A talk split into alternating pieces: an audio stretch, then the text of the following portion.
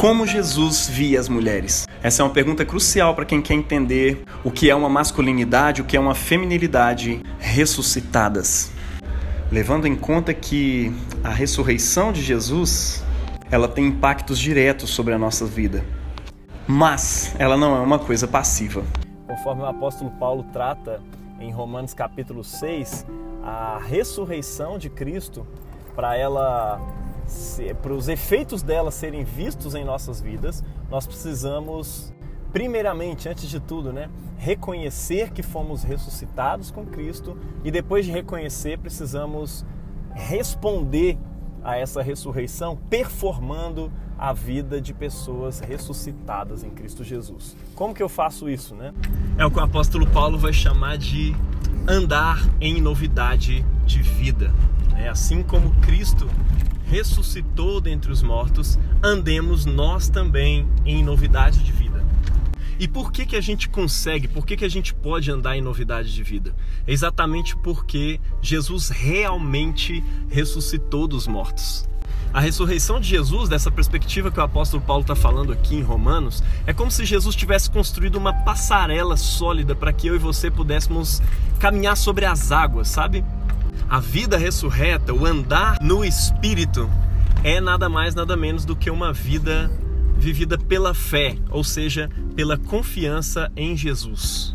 Se ele não tivesse ressuscitado dos mortos, era como se eu e você fôssemos andar sobre as águas achando que tinha uma passarela ali e de repente não tem, e aí você se afunda, né? Porque a questão não é a fé em si, mas em que ou em quem você deposita a sua fé. Né? Andar no Espírito é andar pela fé em Cristo, andar pela fé na ressurreição de Cristo. Um Cristo que realmente ressuscitou e que realmente construiu, por meio da sua ressurreição, uma passarela sólida para que eu e você pudéssemos performar uma vida ressuscitada. Ou seja, dentro da perspectiva cristã, uma vida reconectada com os propósitos criacionais, uma vida reconciliada com os propósitos para os quais Deus criou todas as coisas. E aí, isso inclui a sua masculinidade, a sua feminilidade, a sua vocação, a sua relação com a terra, a sua relação com todas as coisas. E como o assunto dessa semana é masculinidade ressuscitada, ou homens ressuscitados, a nossa reflexão recai aqui hoje sobre a masculinidade. E entender o que é uma masculinidade ressuscitada não é nada mais, nada menos do que olhar para Jesus Jesus é o modelo do novo homem, mais do que isso, ele é o modelo do novo mundo prometido por Deus tantas vezes em tantas profecias ali no Velho Testamento. E quando ele chega, ele diz: O novo mundo de Deus chegou e ele chega através de mim. Foi a morte dele na cruz que trouxe fim a toda uma ordem de mundo decaída e com isso também uma ordem de uma masculinidade em queda também. Esse tipo de masculinidade que se constrói em cima da sobreposição sobre a feminilidade, né? sobre a subjugação das mulheres, esse tipo de masculinidade que se constrói em cima da barbárie, da violência, Jesus está aniquilando esse tipo de masculinidade na cruz do Calvário, junto com toda a ordem iníqua e pecadora e decaída desse mundo. Quando nós olhamos para a vida de Jesus, nós vemos um Cristo que agiu do modo como o novo homem deve agir. E ele vai carregando um novo modo de viver até a cruz. E quando ele chega na cruz, ele destrói, ele aniquila de uma vez por todas tudo aquilo a que ele não se submeteu ao longo da sua vida, ao pecado, à morte e ao conjunto de todos os poderes das trevas.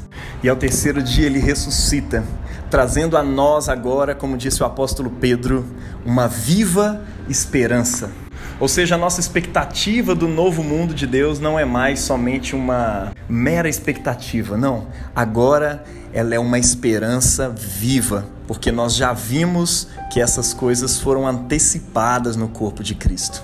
Nós podemos andar pela fé num novo tipo de masculinidade, num novo tipo de feminilidade, num novo tipo de ser humano. Pela fé no Cristo com quem nós morremos juntamente com os nossos pecados e submissão a esse mundo que está passando e ressuscitamos para o novo mundo de Deus. Então, se você quer pensar em viver uma nova masculinidade, você precisa olhar para como Jesus tratava as mulheres. Ele é o primeiro a performar esse novo tipo de vida. E quando a gente olha para a vida dele, a gente vê mais do que um homem que tenta amenizar, que tenta ajudar o trabalho da mulher. A gente vê um homem que é o Deus encarnado, agindo de modo contracultural no tempo e no espaço, na história, e que concede à mulher um lugar social nunca antes, jamais pensado por qualquer judeu, por qualquer grego ou por qualquer romano daquele tempo. E antes de dizer qualquer coisa sobre a atitude de Jesus, é importante dizer que temos aqui três culturas que não dão qualquer papel relevante para a mulher naquele tempo. É interessante, né? Porque todas as nossas ações culturais elas têm um propósito. Por exemplo, a ação de educar, a ação de ensinar é exatamente para formar discípulos para realizar coisas no futuro. E é isso que dava origem na Grécia, em Roma e no próprio mundo judaico israelita daquele tempo, a educação dos meninos, para que fossem os homens, os trabalhadores, os administradores daquele tempo. Aprender aos pés de algum mestre não somente era um privilégio masculino, mas também era um privilégio, um lugar de status naquele tempo. Especialmente quando se trata de mestres religiosos. Os fariseus não perdiam seu tempo, entre aspas, com mulheres. Até hoje no Oriente Médio é um costume muito comum que as mulheres não aprendam, elas não devem entrar nas escolas. Isso é um costume que vai de geração em geração, né? Recentemente, quando os Estados Unidos tirou, retirou as tropas do Afeganistão e o governo foi tomado pelo Talibã, uma das grandes discussões era se o governo talibã continuaria permitindo que as mulheres pudessem estudar. Esse é um grande exemplo, tanto antigo quanto atual, de como os homens chamados por Deus para poder servir a sua mulher com a sua força, com a sua liderança, usam ao contrário essa força para poder subjugá-las, com medo de perder o cetro, com medo de perder essa liderança, eles subjugam o sexo feminino, né?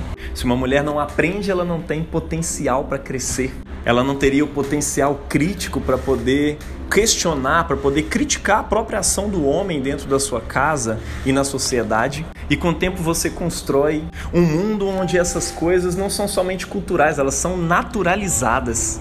Mulheres consideradas seres ignorantes, enquanto os homens são as cabeças pensantes, aqueles que têm o poder de votar, aqueles que têm o poder de decidir os rumos da sociedade. E não somente isso, o rumo da família, o rumo da igreja, enquanto todo o potencial feminino dado por Deus na sua criação fica resumido ao serviço sexual, à maternidade e a serviços de casa. Sim, aquele serviço de casa que Marta está prestando quando Jesus chega na casa dela, lá em Lucas capítulo 10. E essa ocasião é bastante emblemática da forma como Jesus trata as mulheres e de como nós também, performando um novo mundo, devemos tratar, porque afinal de contas, se o Deus Todo-Poderoso se encarnou e se fez homem, então todos os atos que ele faz são simbólicos, apontam sempre para esse novo mundo, né? E é por isso que é interessante, porque quando Jesus chega na casa de Marta e ela está ali trabalhando, o versículo 39 mostra uma outra mulher sentada aos pés de Jesus, aprendendo com ele, ouvindo os seus ensinamentos. A forma como o texto nos é traduzido nos faz parecer que Marta está incomodada com Maria porque ela estava fazendo os serviços de casa enquanto Maria está ali sentada preguiçosa aos pés de Jesus. Mas qualquer leitor daquele tempo, ou qualquer leitor oriental desse trecho das Escrituras nos dias de hoje, iria bater o olho nesse texto e já entender imediatamente o que incomodou Marta. O grande problema para ela é que Maria estava ocupando o centro da sala, aos pés de um mestre. Era o lugar de um homem.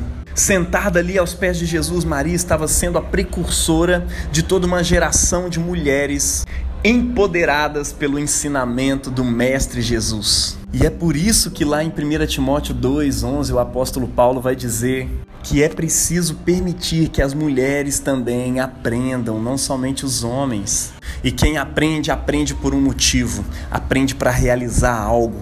E é por isso que, quando você olha lá no livro de Atos, nas entrelinhas das cartas do apóstolo Paulo, quantas mulheres não se tornaram notáveis na igreja, notáveis entre os apóstolos? Anfitriãs, plantadoras de igrejas, lideranças de comunidades cristãs. É interessante você notar que quando Jesus morre na cruz, as mulheres ainda não são uma ameaça, mas ao longo do tempo, quando a igreja começa a colocar em prática aquilo que Jesus ensinou, ensinando homens e mulheres como essas mulheres foram empoderadas, de modo que elas começam a se tornar ameaça. Quando Paulo, antes de se tornar apóstolo de Cristo, ele era um fariseu perseguidor da igreja, ele pede cartas para perseguir tanto homens quanto mulheres seguidores e seguidoras do caminho. Veja como uma mulher empoderada pelos ensinamentos de Jesus se torna perigosa. Elas são uma ameaça para o presente século. Quando elas não se conformam com o presente século, com o presente mundo, Satanás fica furioso. E é assim que surgem tantas lideranças e tantas mulheres notáveis ao longo de toda a história da igreja. Qual cristão e qual não cristão jamais ouviu falar do nome de mulheres grandes como Santa Teresa, Santa Inês, Santa Teresinha, Joana d'Arc, Santa Isabel, Santa Maria, Santa Mônica? Enfim, a história da igreja não é feita somente por doutores da igreja como Santo Agostinho, mas também por doutoras como Santa Teresa d'Ávila, Santa Catarina de Sena, Santa Teresinha do Menino Jesus, Santa Hildegarda. Enfim, meu irmão, a história da igreja cristã tem mulheres relevantes porque um dia Jesus, o Deus encarnado, morreu para colocar fim a uma história de subjugação dessas mulheres e ressuscitou a identidade feminina como imagem de Deus, como sacerdotisa ao lado do homem na criação do mundo lá no jardim do Éden. Então a forma como Jesus lida com Maria, e depois a gente vai ver isso também na forma como ele lida com outras mulheres ao longo do seu ministério terreno, nos diz algo muito importante sobre o que é uma masculinidade ressuscitada no que diz respeito ao tratamento das mulheres. Se você, homem, tem uma visão da mulher como intelectualmente inferior, ou como um sexo que não deveria assumir certos papéis de relevância neste mundo, especialmente dentro da igreja, você não está performando uma masculinidade segundo Jesus, uma masculinidade ressuscitada. E isso deve afetar também diversas outras áreas da sua vida que lidam com esse aspecto. Porque a gente é treinado dentro de uma cultura que não pede informação a mulheres na rua porque considera que elas não sabem, que a informação de um homem é muito mais relevante. Olha só, deixa eu te dizer uma coisa. A primeira coisa que Cristo faz quando ressuscita é se revelar para mulheres e confiar nas mãos delas o testemunho da mensagem mais importante, da informação mais importante desse mundo e da fé cristã. Jesus ressuscitou. Você já parou para pensar que a base da sua fé, meu irmão, foi confiada por Jesus, o nosso Senhor, o Deus encarnado, nas mãos de uma mulher? Ser um homem ressuscitado, meu irmão, é no mínimo você agir com as mulheres como Jesus agiu. E você, mulher, entendo que é uma feminilidade ressuscitada. Uma feminilidade ressuscitada é uma feminilidade empoderada pelos ensinamentos de Jesus. Não se permita ser fútil, não se permita ser ignorante, não se permita ser sem entendimento. Estude, aprenda, esmere-se no fazê-lo e comece a ser mestra na igreja, comece a ensinar as pessoas, comece a ensinar as mulheres e comece a ensinar aos homens o que é uma masculinidade ressuscitada. Seja exemplo dos fiéis em nome de Cristo e que Deus abençoe você, homem e mulher, elevando a sua sexualidade, o seu gênero desse mundo decaído aos novos céus e à nova terra, ao novo mundo de Deus prometido onde perfeitamente expressamos a imagem de Deus, que é homem e mulher, conforme Deus Todo-Poderoso os criou. Deus abençoe você na prática dessa palavra, em nome do Pai, do Filho e do Espírito Santo. Amém.